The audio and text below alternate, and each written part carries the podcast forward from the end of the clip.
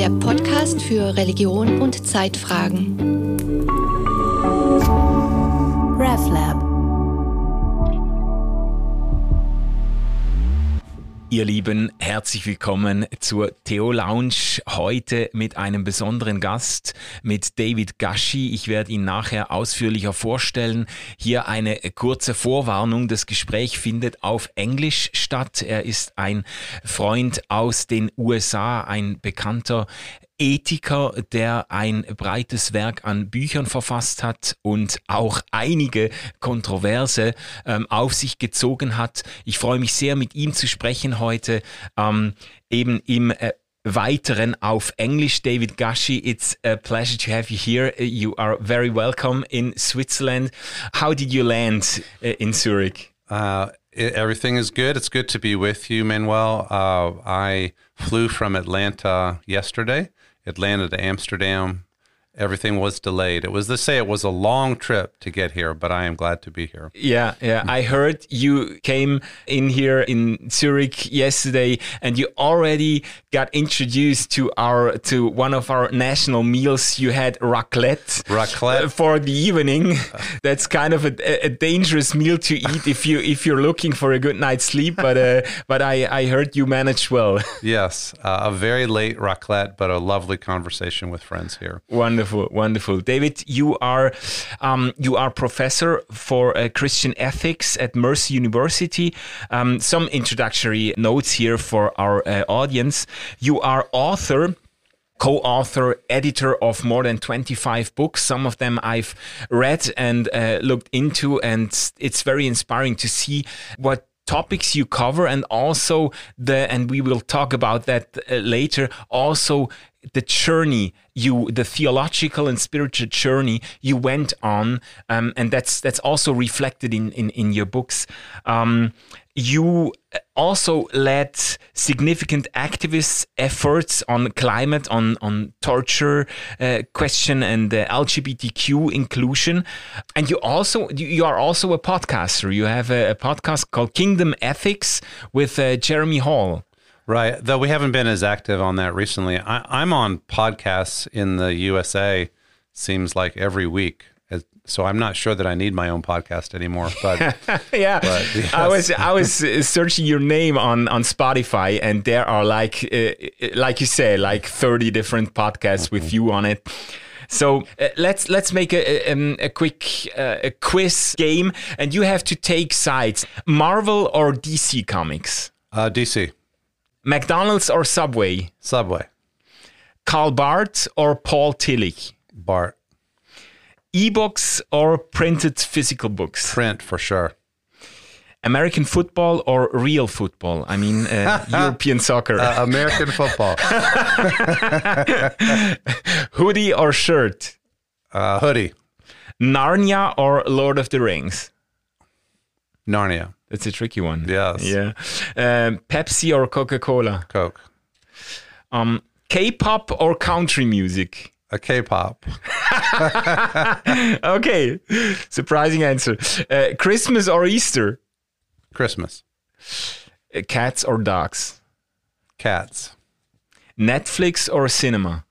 Netflix gummy bears or that that's well that's a tricky one because there is only one right answer. Gummy bears or chocolate? Chocolate. I know where i you, am. you know where okay good good. You saved that one. That's right right. That was that was close. Um, yeah david uh, you are uh, born Catholic, but you had a, a pretty radical um, conversion experience in the Southern Baptist movement, and you had a deep insight into the evangelical world, the evangelical scene. What I discovered when I when I looked on what you've written, you've always allowed yourself to think outside of the box. Uh, you, you did your uh, doctoral studies at the Union Theological Seminary. That's not an evangelical seminary at all. It's more, uh, much more on the on the on the liberal side.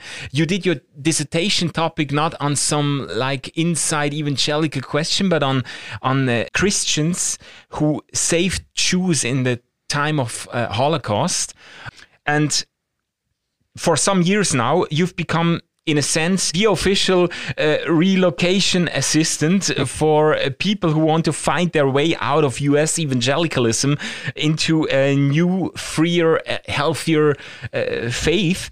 You also wrote a, a book on your uh, biographical journey.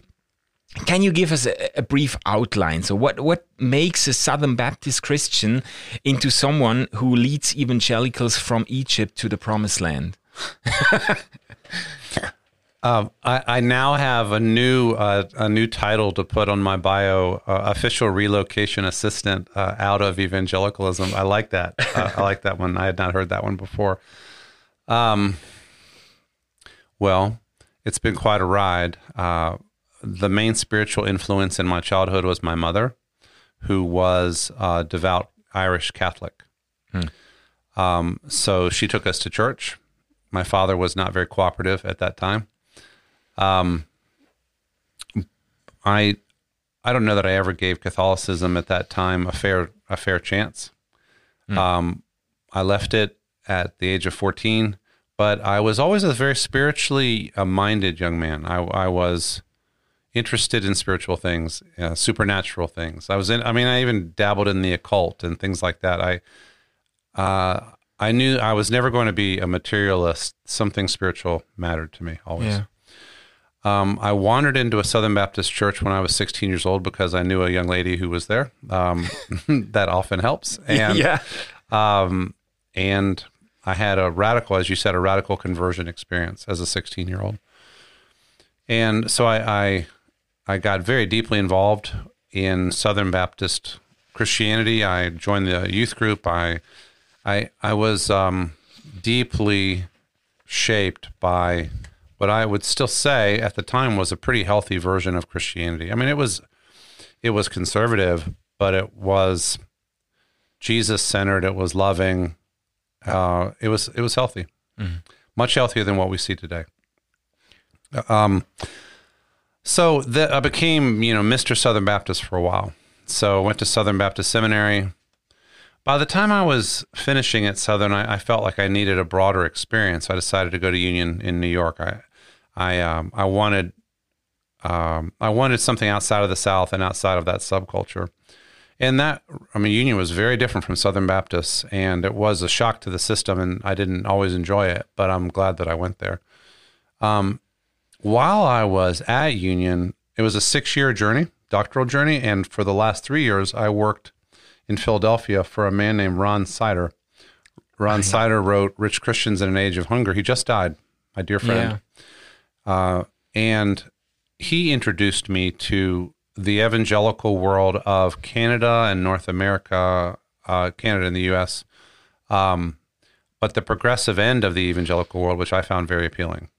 Sometimes known as peace and justice evangelicalism, associated with names like Jim Wallis, Tony Campolo, now you know Shane Claiborne, yeah. Sider. Um, the evangelical left, it was sometimes called. And so I fit there. And so that was when I first embraced the evangelical label for myself. And for 20 years, that worked for me. And I was, I, you know, I built a career, became pretty successful, wrote books that people read in the evangelical world, like Kingdom Ethics, the textbook and uh, was all over the evangelical world. If there was some obscure evangelical college or church somewhere, I probably spoke there. uh, I actually I got a copy of your Kingdom Ethics like 15 years ago. Yeah. There was the like uh, some editions before you also changed your position on some use, and um, and I, I, I still have it. Yeah. And it took a while until I realized that that's that's the Gushee we are meeting now. that's right. That was me. Yeah. Um, I would say that I had points of tension with evangelicalism, but but it was built in. I understood that there was a right wing and a left wing of evangelicalism. That I was on the left side. That the conservative politics never attracted me ever. Yeah. Um, I did like the spiritual passion and the and the commitment to Scripture and uh, the meaningful community but but the political stuff became more and more important as it became more and more important in defining American evangelicalism. It became more and more of a problem for me, and it turned out that whatever conservative Republicans were doing, evangelicals were supporting no matter what. including, for example, this was pretty pivotal, uh, torturing people after 9 11. Yeah. And I was a leader, maybe the leader of the evangelical resistance to that. um, but there are other issues too.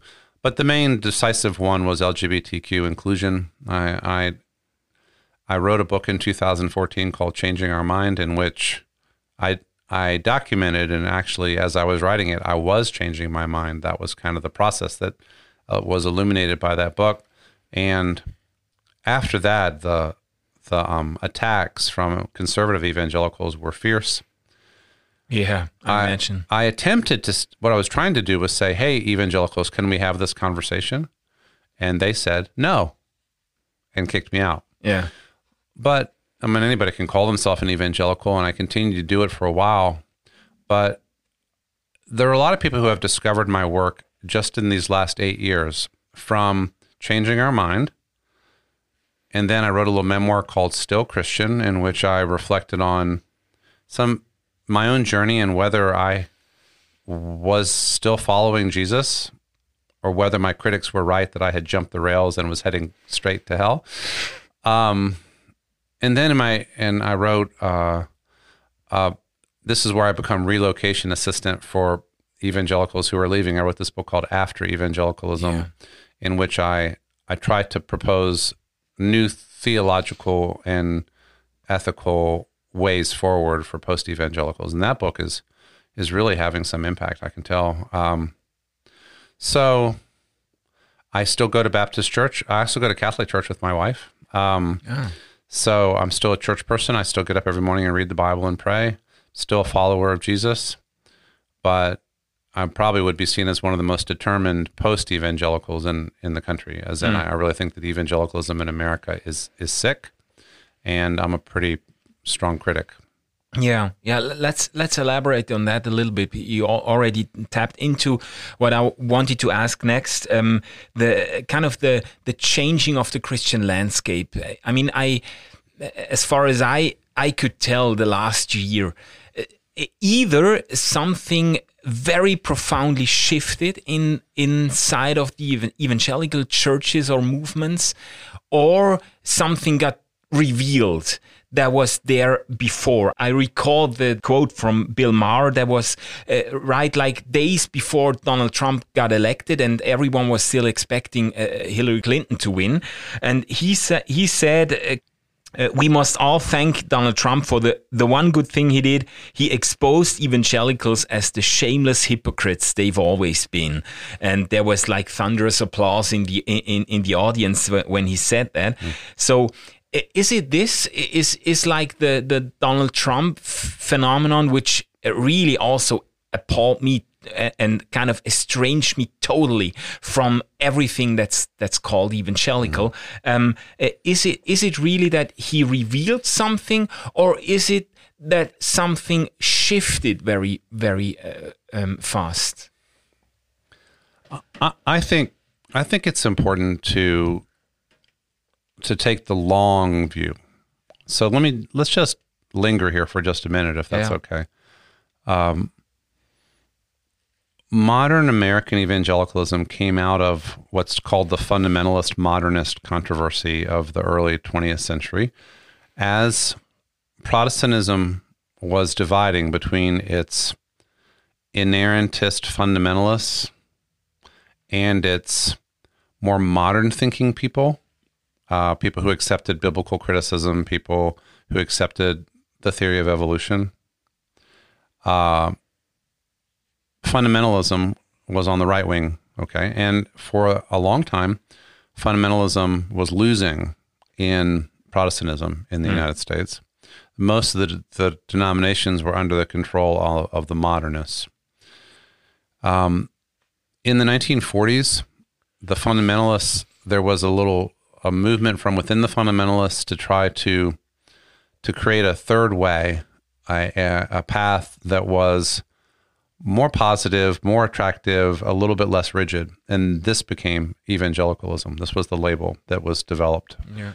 Uh, the word evangelical goes back further, but this was the word that was appropriated by this group. People like um, Carl Henry and Billy Graham. Exactly. It, it was kind of a, the label for the not for the extremist ones, but for the moderate ones. That's right. They were Yeah. the moderate fundamentalists. Yeah. Right. But they didn't want the word fundamentalist. It had a bad association Yeah. at that time, still does, really. So the evangelical word was better. So uh, that this happened during and after World War II.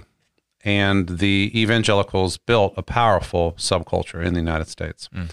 For while they and this was a white dominated movement, it was a male dominated movement.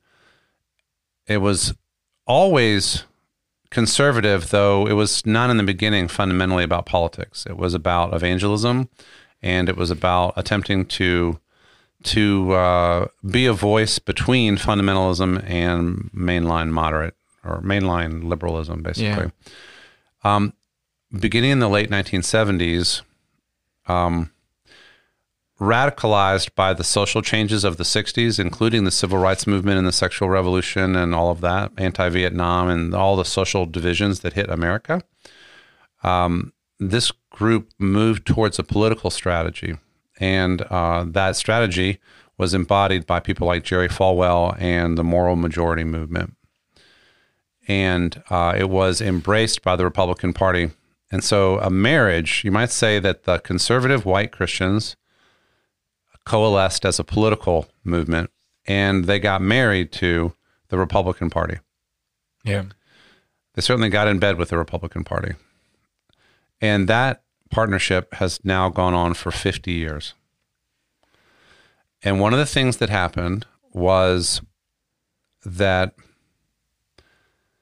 was that evangelicals and fundamentalists and Pentecostals and eventually conservative Catholics and conservative Eastern Orthodox people and everybody who was conservative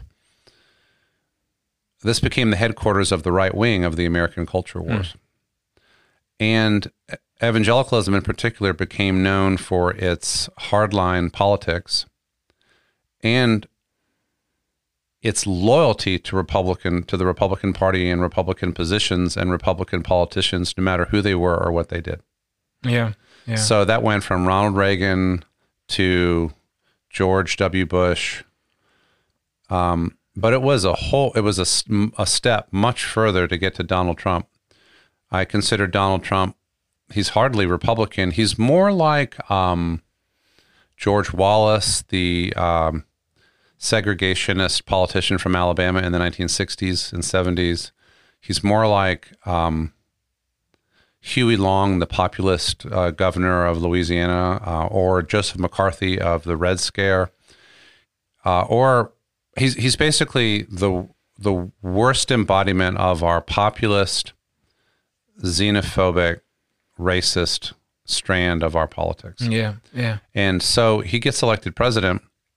And what I think happened was, I mean, he barely got elected president, but he gave permission for the worst strand of our culture to come out to play.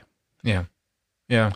And he has helped to redefine evangelicalism a long way away from what Billy Graham and Carl Henry wanted it to be in the 1940s to something more like a right wing political movement. And there was an interesting poll that was done not long ago where it was discovered that the word evangelical, even for those who embrace it, has less of a religious identifier now and more of a political Yeah. one.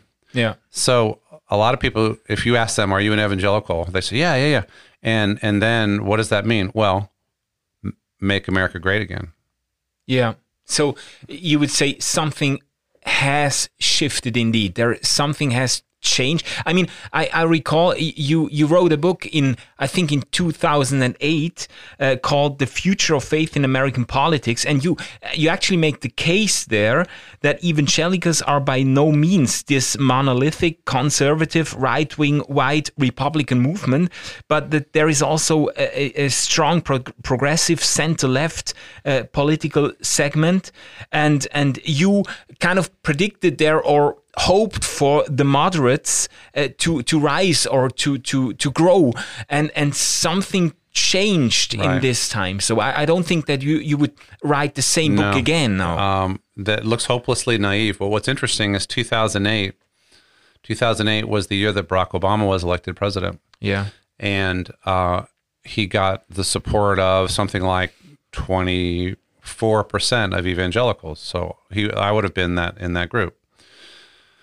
But I think that Obama uh, inflamed his very existence and his presidency inflamed American racism Yeah. and uh, being anti-Obama became more and more definitive of evangelicals, and so the evangelical left that I, the center, disappeared. The left, people like Ron Sider, who just died, and Shane Claiborne, and so on, Jim Wallis, largely, largely though not exclusively, stopped defining themselves as, as evangelicals Yeah. uh, they moved into the post-evangelical camp or some other label because because the space for an evangelical left has been um, has been shrinking. Yeah. So I, I, I wouldn't blame them, but of course, uh, if kind of the, the, the left wing of the whole movement is exiling out of evangelical, not, not self describing themselves as evangelical, then the remaining rest will be very right wing or much more conservative, much more right wing than than before. Uh, you are, I think, you are um, uh, talking about like 20 million uh, post evangelical refugees, or uh, how do you call it? I mean, I, I think you can put different numbers on it. It kind of depends on how evangelicals are defined. Yeah. but I would say 20 million is not a bad opening guess for, if you define them this way, people who once participated in a serious way in the evangelical subculture. So they were in evangelical denominations. They went to evangelical churches. They read evangelical books. Um, they were part. They, they sang evangelical songs. Yeah. Lord, I lift your name on high. Right. You know. Yeah. Um, probably a lot of those songs are here too. Right. Um, Yeah. And and now through a variety of paths, they are out. For some, it really was Trump. In a lot of evangelical churches in 2015, 2016, it became clear that if you did not support Trump, you were not a good Christian. Yeah. Period. Period. Yeah. And for, for the millions and millions and millions of, of evangelicals who just not only did they not agree, they were violently opposed to that idea that, in fact, they were convinced that the opposite was true, right? So so they were out. But part of what the ex-evangelical, it's called sometimes in the U.S. Ex-evangelical mm-hmm. hashtag ex-evangelical, and post-evangelicals, which is the phrase that I use. Um, there are a lot of paths out. In some ways, the path you have the older paths out, like the the path of I take science seriously, and the evangelicals seem to not. Right, so climate change, Right. or evolution was the original one, or or the rigid, infallible, inerrant Bible understanding. That's an old argument, and and that's uh, been a path out consistently for people. Or the patriarchy, where women are not allowed to serve as leaders, um, or or the uh, evidence of toxic masculinity and, and sexual abuse in evangelical churches. That's a path out for a lot of people. Um, but And, then for a lot of people, it was the LGBTQ. it was the issue. LGBTQ issues, um, and and then for others it was race. You know, when we saw a lot of racist stuff happening. Um, but Trump, who has been the dominant cultural phenomenon in our country now for seven long years, Yeah. um, Trump, Trump, Trump. I just want him to go away. Um, so that sick man has has both um, made evangelicalism worse and revealed the toxic underbelly for what was already there, and that has driven a lot of people out of evangelicalism. I've met pastors who who uh, found leading their churches unsustainable because they were expected to signal or to say directly, you know, go, go, Trump, we're all for Trump. And when they wouldn't do it, they were forced out. Yeah. I heard about stories like this too. Yeah. Not not from Europe, but from the US, of Right. course. Yeah. Um Well, we will move on to yeah. more like cultural and political topics, but uh, one last question. Um, try to paint it in like broad strokes. What would be uh, for the future of, let's say, of US evangelicalism? What would be the worst case scenario? What would be the best case scenario? And what would you consider a realistic scenario? Hmm. Well, worst case scenario is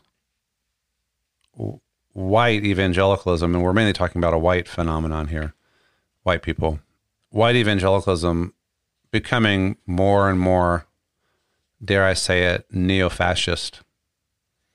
Um, yeah. More openly racist, more openly masculinist, uh, more openly politicized, more openly cruel yeah. Uh, anti-immigrant, um, vicious. I wrote an article recently where I, I talked about what I called toxic Christianism.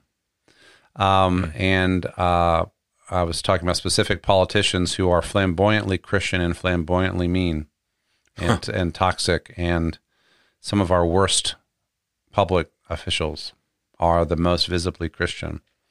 So there, so evangelicalism then isn't just hypocritical. It's it's worse at that point. It's um, a descent into um, a little bit like the Deutsche Christen movement in mm. in Germany in the 1930s. Mm. That would be worst case. That's worst yeah. case. Yeah, and I think there's some of that now. Um, but best case that that slide down the slope into evil, evil, idolatrous quasi Christianity, mm. uh, is marginalized as a kind of a um, a bad turn that people gradually, most people gradually recognize was a bad turn, and there's a reform from within evangelicalism yeah. as people remember their first love Right. And I remember that Jesus had nothing to do with any of that. He was not like that. He is not like that. There's nothing nothing in keeping with the Christian virtues there. In other words, a recovery of Jesus and the best resources of the Bible. And a, a, remember, a remembrance of a better day when evangelicals were known for things like, uh, you know, beautiful lives and beautiful worship services and a love of Scripture and a love of Jesus, right? So a, you might say renewal from within. Yeah. But what I think is we can't wait for renewal from within because real life people need to make decisions now as to what they're going to do about their religious affiliation and about their their their faith. And so this is why we have this massive post-evangelical movement developing. And I mean, I don't sadly, I don't think there's going to be a widespread change on LGBTQ inclusion.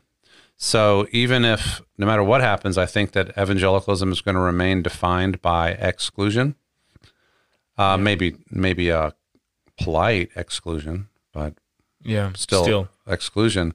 So in any case, the post-evangelical movement is going to grow.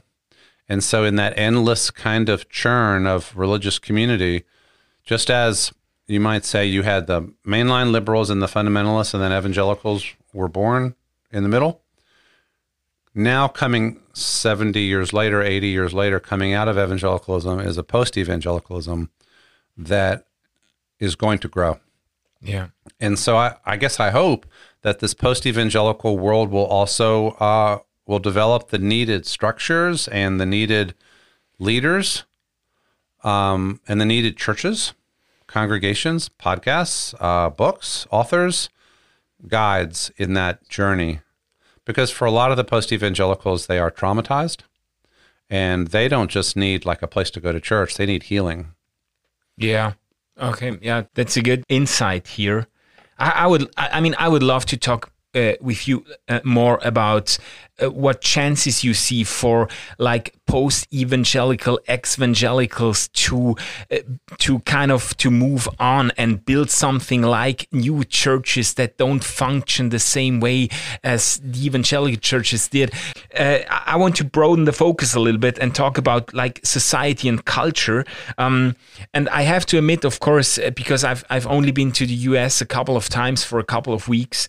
Um, what I what I get from the U.S. is shaped by the media I consume. Uh, it's, it's shaped by, it's, uh, by the TV shows I, I, watch. I love Stephen Colbert and Trevor Noah, and especially John Oliver. But I also on, uh, especially on, on, on Facebook and Instagram, I I am.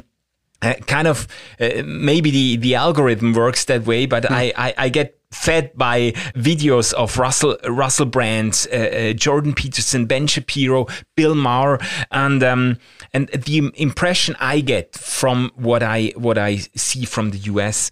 Uh, from the media the, the impression is that the, the, the, climate is rapidly intensifying, that the, the fronts are hardening, and all sorts of things are being dragged into the culture war. I'm I'm very much into TV series. I'm kind of a, a series junkie, so Netflix and HBO and you name it, and and and the discussions around those series. If, if some new series is coming up now, the the Rings of Power, the, like the the Lord of the Rings right. prequel, and and it's always people don't talk about the story any anymore. It's always only about well, they included black people into the Tolkien universe. For some, that's kind of a, a, a, a sacrilege, uh, and for others, well, there are no trans elves, so I'm not watching the so, the show. And it's just it's just crazy. Everything gets dragged into the culture war, and. Um, uh, you know, um, is is do I have a too dramatic picture of the American society? Do I only get the the extremes at the edges, or would you confirm my impression? Um, I've just finished a book that will be my next book. It's coming out next year, and it's called "Defending Democracy from Its Christian Enemies." Uh, that's that's a good title. You will get some heat for that. and it actually uh, proposes that this is a global phenomenon now, especially in the Christian and post Christian lands. And, and I have chapters on Russia, Hungary, Poland, Brazil, and the US, mm. As well as historical studies of France and Germany in the late 19th and early 20th centuries. And my big picture hypothesis is that anti liberal, anti modernism as defining intellectual movements and as sweeping through Christianity, conservative Christianity, has been a steady theme in all of those places. And hmm. um, I've also been listening more closely to the conservatives to see what it is they're so upset about. And a phrase that I, I wonder if you have this phrase here that sticks with me is woke totalitarianism. Yeah. And so so the accusation is wokeness, wokeisme, uh, wokeism, meaning hyper excessive liberal identity politics.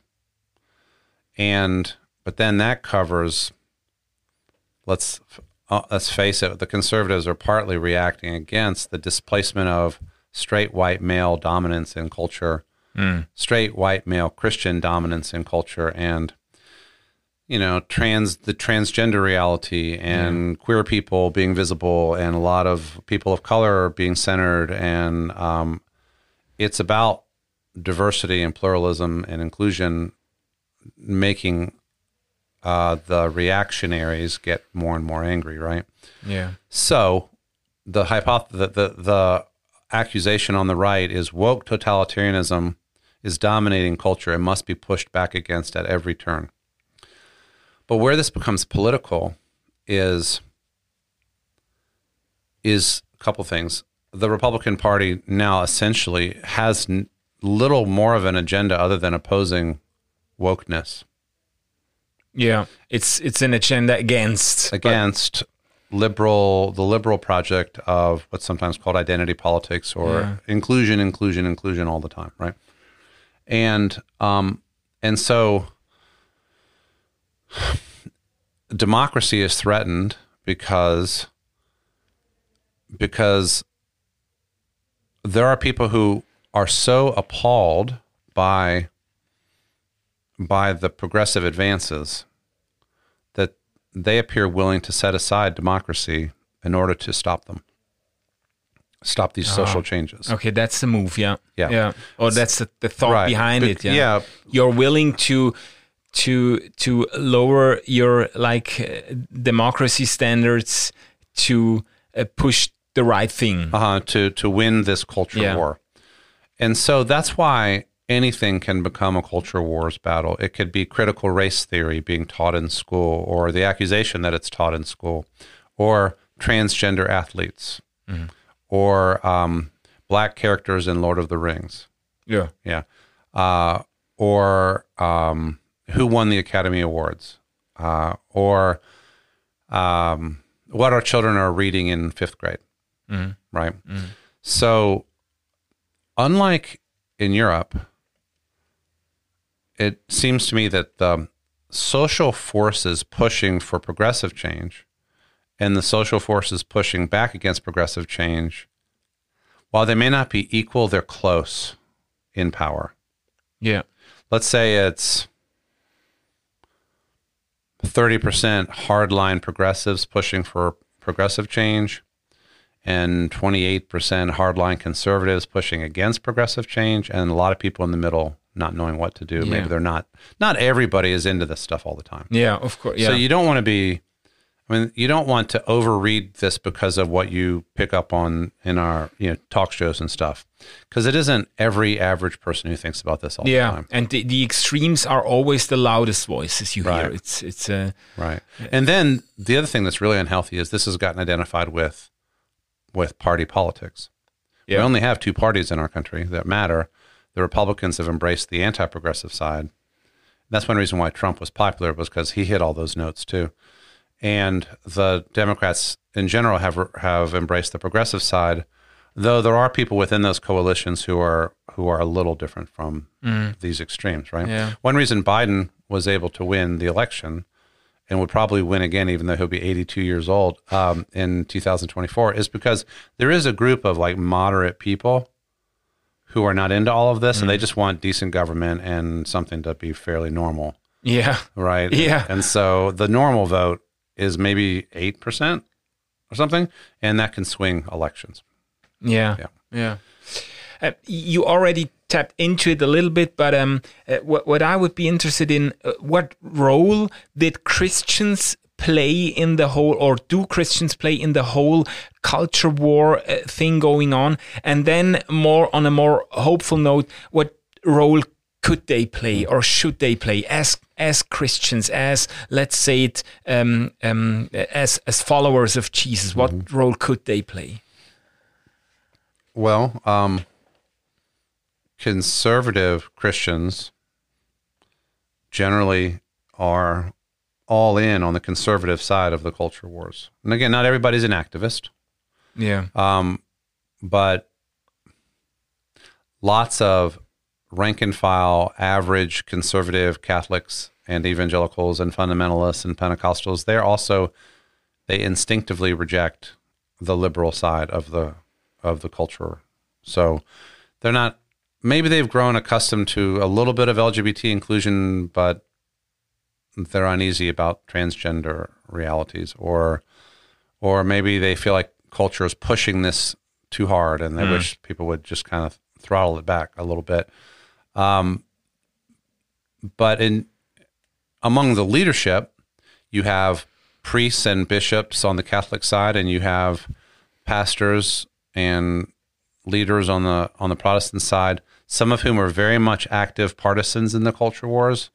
But then you have others who are just trying to lead their churches and do normal church life. I mean, their their their convictions are conservative, but they're not culture warriors. Yeah. So my hope would be that I mean, I'm a pastor. I'm ordained. I'm Reverend Dr. David Gushee. I think that when you lead a church, you need to try to be able to shepherd your whole flock. Hmm. And culture warring, culture warring by definition is divisive. And you lose and offend lots of people who need the ministry of the church and the love of Jesus.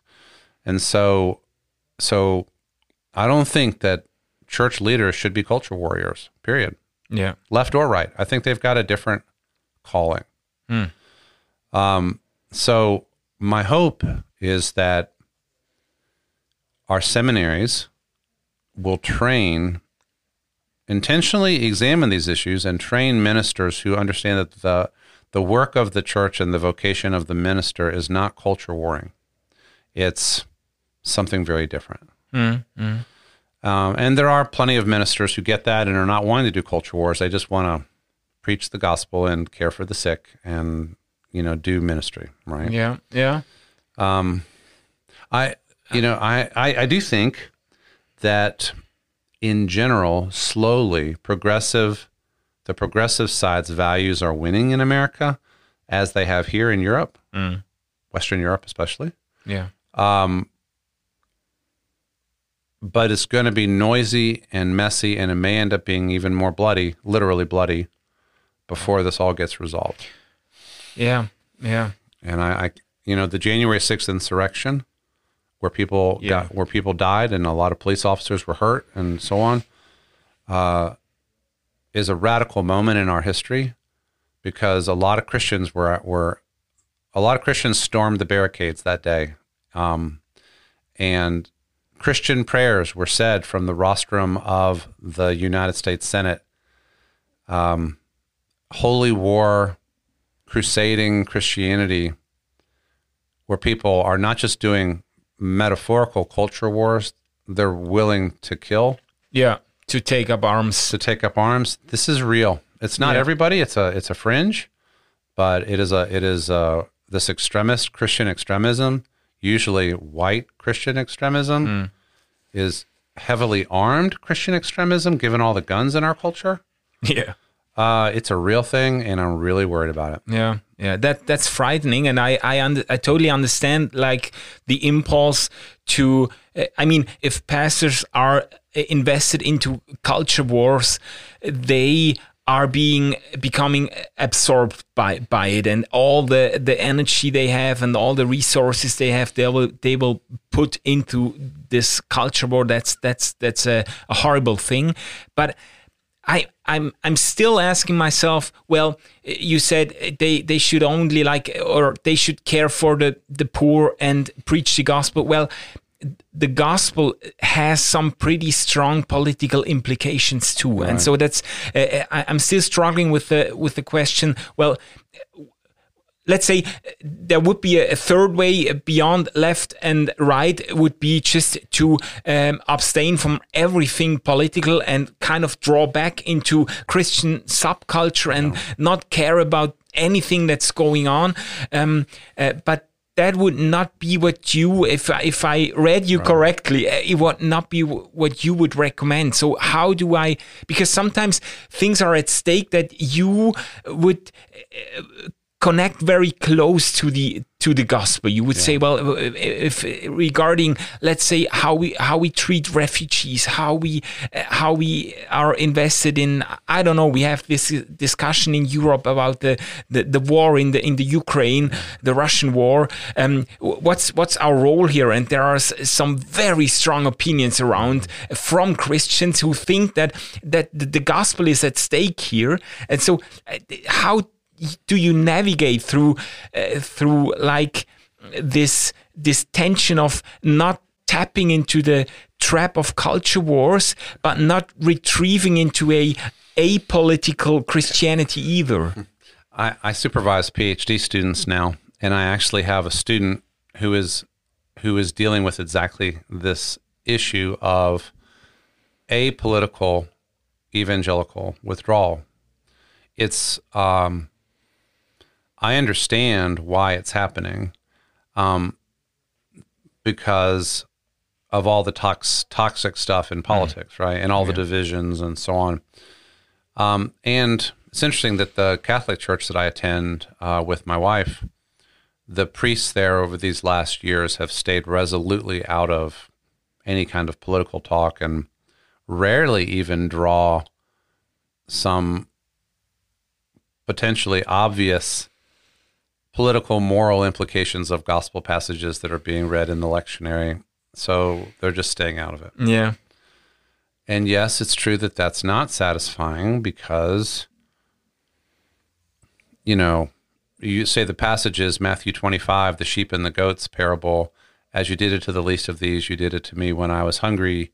You fed me. When I was thirsty, you gave me something to drink. When Right. I was in prison, you visited me. There are some rather obvious applications, Exactly. Yeah. right? And if you don't draw them, that's not responsible preaching, right? Mhm. Okay. So, and the thing is, our our divisions are so profound that if you if a person then says, "Okay, that's true," I need to draw the implications where they are obvious. The problem is that progressive leaning justice, social justice oriented types tend to draw conclusions that are predictably progressive Of course. and um and and read as liberal. So we need to care for refugees. That means we must oppose uh, this and that policy at the border, or we need to open the open the borders, or we need to do this or that, and and then they're just heard as taking the the Democratic side in policy debates, right? Or conservative uh, pastors see the political implications differently, and so they're talking in different ways about what the implications are.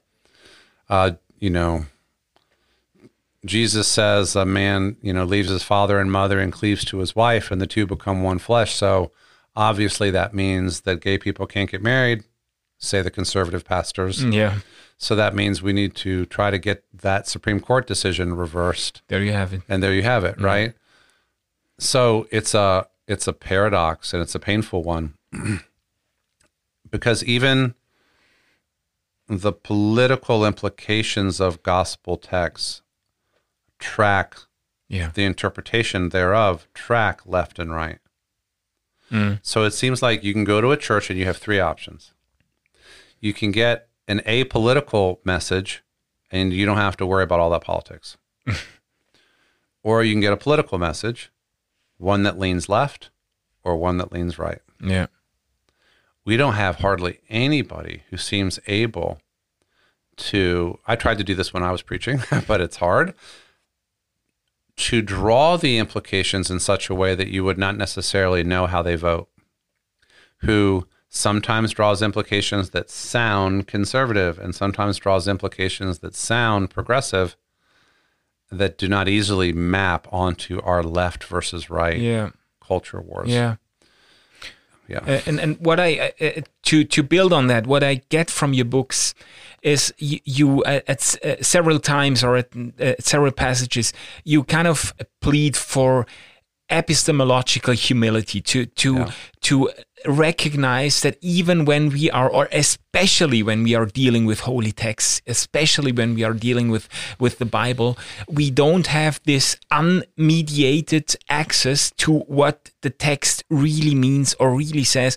We are always interpreters and we are always in need of a of a community that helps us understand the text in in need of of of research to understand the text how it was understood uh, um, um, back then and and it's just we we have to kind of well, it doesn't solve every problem, but it surely helps to kind of take out the heat of the the discussion if everyone would agree that um, they they they could be wrong. Uh, or they could they could not see something that, that would be very relevant and, and, and not not get it right. So if, if if we would bring that to the table, it would kind of uh, uh, civilize the discussion. I hope.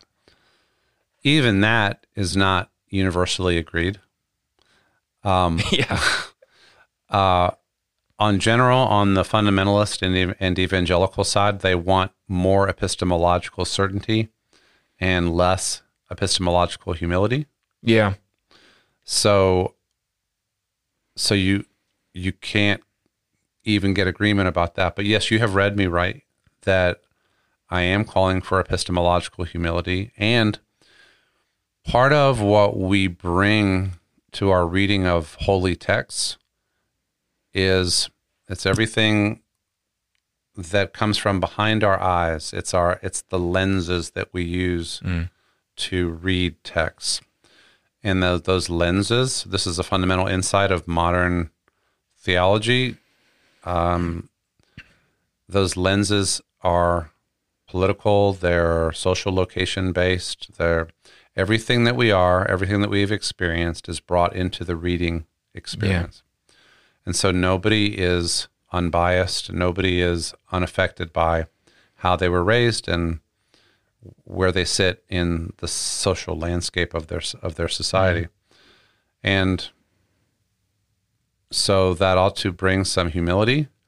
And uh, the the fundamental affirmation, I could be wrong, but what I think I see here is this. Uh, but that spirit opens up dialogue Exactly. yeah, as Yeah. opposed to shutting it down. Yeah. You know, I think I see this. Let's talk about it. Yeah, yeah.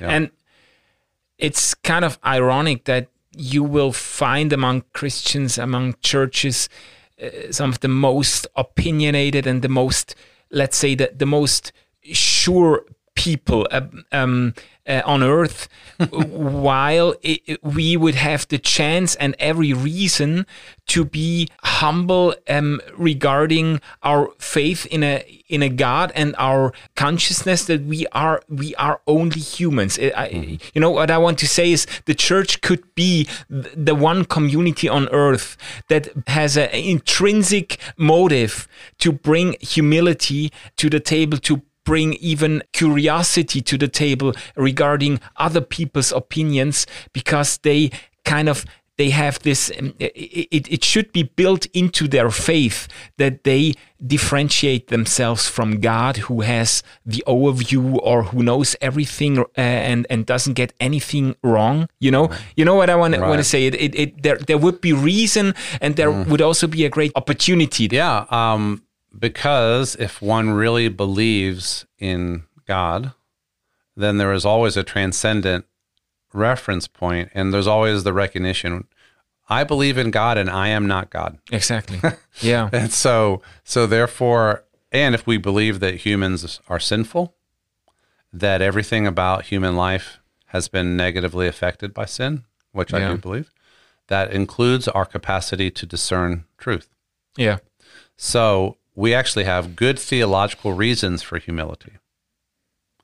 Uh, that should be it should come naturally to us to realize that I could be wrong because I am a partial, frail, fallible, sinful person. exactly But what I think I see is this, and so let's have a conversation among partial, fallible, frail, sinful people and see what we come up with, right? yeah exactly And so, so we ought to be better positioned than our atheist sisters and brothers, perhaps, uh, who maybe get very, very certain about what they believe and don't have that transcendent reference point, Mm. yeah perhaps. yeah But yet, of course, we are often not that humble. We are the opposite. That, that's the problem, yeah. Yeah.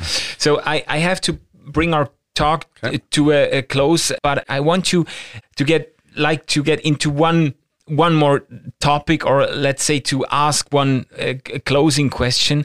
Your rec- most recent book is called "Introducing Christian E- Ethics," and you uh, th- that's not in that book, but I think it's in After Evangelicalism and probably in some other writings of yours. You uh, plead for a, a Christian humanism. So what, I would like to hear from you, and I I think it fits with what we just discussed, but um, what is Christian about your ethics? Because you also have some kind of a universalistic ap- approach or universal moral uh, standards you want you want to apply. What is what is Christian about your ethics? Is there some special obligations uh, followers of Jesus are kind of put under? Um, in introducing Christian ethics, I try to say that the moral dimension of human life, the question of how should we live, and the impulse to ask and answer that question is universal. Um, if you ever hear anybody say, he should not have done that, Mm. what she should have done was this, they're doing ethics. Yeah. So my my uh, assertion is that just as there are other aspects of human life that appear to be universal, like uh, the desire for meaningful work or the desire for meaningful community, Yeah. Exactly. I think the moral sense is universal. Mm.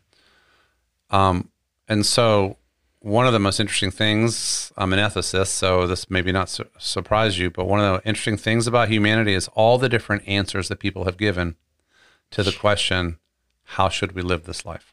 Mm. Some of those answers overlap a lot, and some of them are very different. Christian ethics always should ask and answer that question with reference to Jesus Christ. Right. Um, always we have both his example and his teachings um, and the tradition associated with his name. Yeah. So it's not Christian ethics if it is if the question how should we live is not shaped um, by the centrality of Jesus. So so that's what I would say. And Christian humanism is just a, a phrase I used to say I think that this ethic around Jesus should lead us toward a humane participation in the plight and in the hope for the flourishing of all human beings and a healthy creation for all life. Mm. And and it's humanism in the sense that it it cares deeply about the human condition and human well-being and it also respects our fellow human beings as fellow questers for the good, the right, and the true. It it sets us in a position not of opposition but of partnership with the best in humanity. Yeah. And we're also paying attention to what thoughtful people are saying and thinking all over the world and in other traditions too. And you can see how this would all be contrasted with a prideful, separatist um, version of Christianity in which we're the only ones who know anything Yeah. Yeah. And we're the only ones who've ever learned anything that is true. And the wor- the rest of the world is full of our enemies.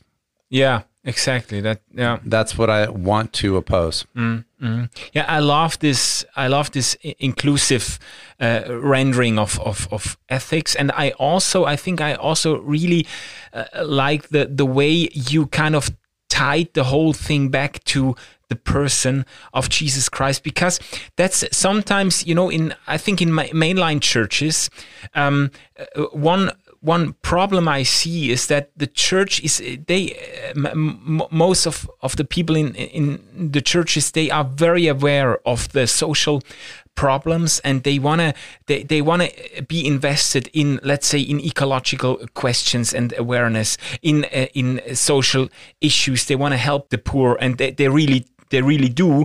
They are uh, uh, want to be lgbtq inclusive and everything. But um, sometimes it feels like the uh, kind of the the unique to uh, take a, a word from the marketplace, uh, the unique selling point gets gets lost of churches. It's kind of it feels like it's just a doubling of what every uh, decent person would also do and say.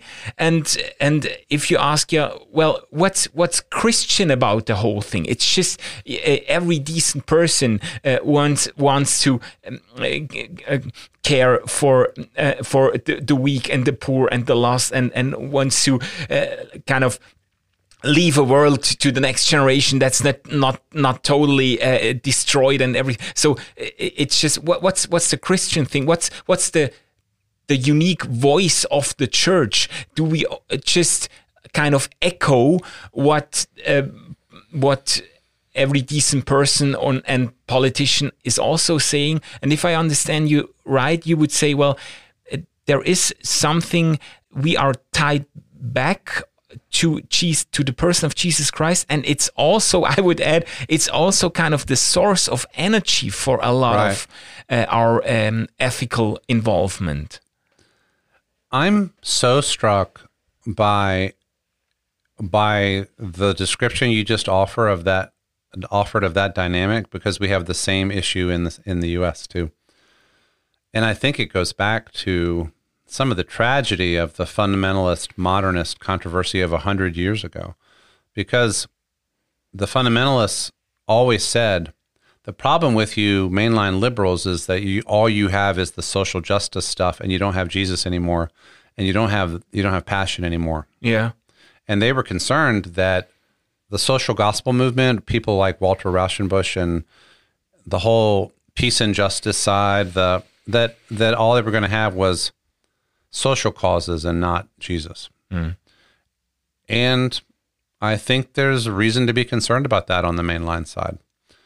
Um, but it raises this question: if all that church people on that side amount to is good liberal values, what does church add? Why go to church? Yeah. I mean, Exactly. what does church add? I mean, I can get good liberal values by reading the New York Times editorial page. You Exactly. know, why do I need to go to church? So, so uh, that's one reason why a kind of tepid, not very profound, not very Jesus centered mainline Protestantism doesn't do much for me. And that's why I would say that I'm post evangelical rather than mainline Yeah. because I've been in mainline churches, I've spoken in mainline churches where I don't hear a lot about Jesus and I don't hear a lot about the Bible. And I remember one time visiting a mainline church to speak. And I said, I want us to study the Bible today. Do you all have Bibles here? And they were like, hold on, hold on, let me look. Uh, I think it's in the closet over there. We might have, we, we might have a collection of old dusty Bibles that we could get out and dust off and we can bring out and talk about. And uh, nobody will know where anything is. You'll have to tell them what page it's on, you know? Yeah. And That is in the Old Testament. That's the first part of the of the thing. yeah, yeah. You want to go? You know. Here, let me see. Let me find the page number. That's page three hundred and twenty-one in your Bible. Uh, I really don't. That's not the kind of Christian that I am. That's not what I want. So, if anybody ever wonders about me, um, and I hear it in you too, Manuel, like that's not what we're going for here. What I want, at least, is passionate, Jesus-centered Christianity that loves the poor the way Jesus did, and for the reason that Jesus did. Yeah. Right. Yeah. Um, so, and and that really knows you know where the Book of Job is, and and knows where you, where you can find Philippians too, and and so call me an evangelical, you know. Uh, so we need Holy Spirit and the power of the Holy Spirit. We need passion. We need love. We need energy. We need Jesus, and so, but we don't need all of that to be identified with right wing politics. Yeah, exactly, exactly. So I, I love uh, uh, those closing words of yours, uh, David Gushee. It was a huge privilege to talk to you. Uh, awesome to get to know you, and um, I will also link uh, in the podcast description your website. There are uh, additional resources of, of yours, audio and video and texts and everything. So you uh, you guys um, listening to the podcast, you can uh, knock yourselves out with uh, additional um, uh, David Gushee resources. Thank you for being here, David. Thank you for having me. Great to to meet your community, and I hope we can talk again. Yes, yes.